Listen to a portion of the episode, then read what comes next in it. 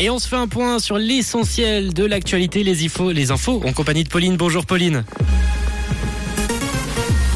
Bonjour à tous. L'ancien patron du BS, Sergio Hermotti, reprend du service.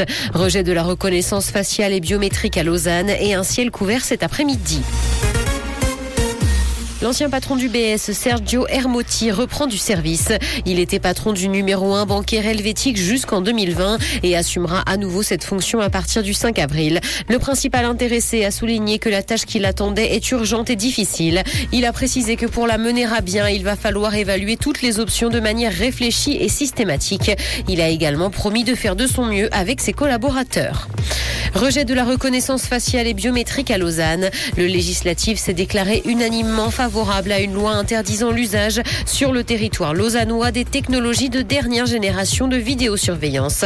Et ce parce qu'elles sont jugées invasives. Lausanne pourrait ainsi devenir la première ville romande à prévoir des dispositions légales pour interdire l'utilisation des logiciels de reconnaissance faciale biométrique dans l'espace public. Le projet de régulation des ventes de cannabis a été validé dans le canton de Vaud. Intitulé Cannelle, l'essai pilote a reçu l'autorisation de l'Office fédéral de la santé publique. Les personnes qui souhaitent participer pourront s'inscrire dans le courant du mois de juin. Elles sont déjà 2000 à avoir fait part de leur intérêt sur le site internet du projet. Les produits seront disponibles dans un point de vente unique et sans connotation médicale. Dans l'actualité internationale, environnement, les éléphants ou les poissons pourraient aider contre le réchauffement climatique. Et ce parce que certains animaux peuvent réduire l'empreinte carbone de l'activité humaine. C'est ce que montre une étude publiée dans Nature Climate Change. Neuf types d'espèces animales pourraient également jouer un rôle clé pour rester sous l'objectif de 1,5 degré de réchauffement climatique.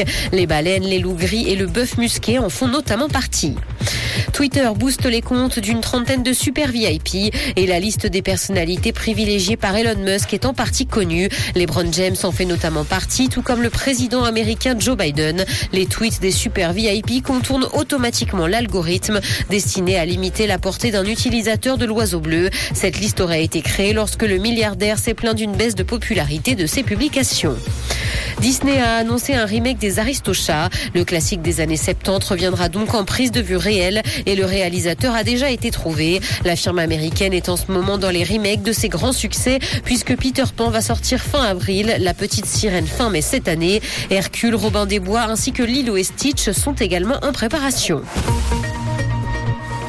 Le ciel sera couvert cet après-midi et le temps restera sec. Côté température, le mercure affichera 15 degrés à Nyon et Yverdon, ainsi que 16 à Montreux et Morges. Bon après-midi à tous sur Rouge. C'était la météo, c'est Rouge.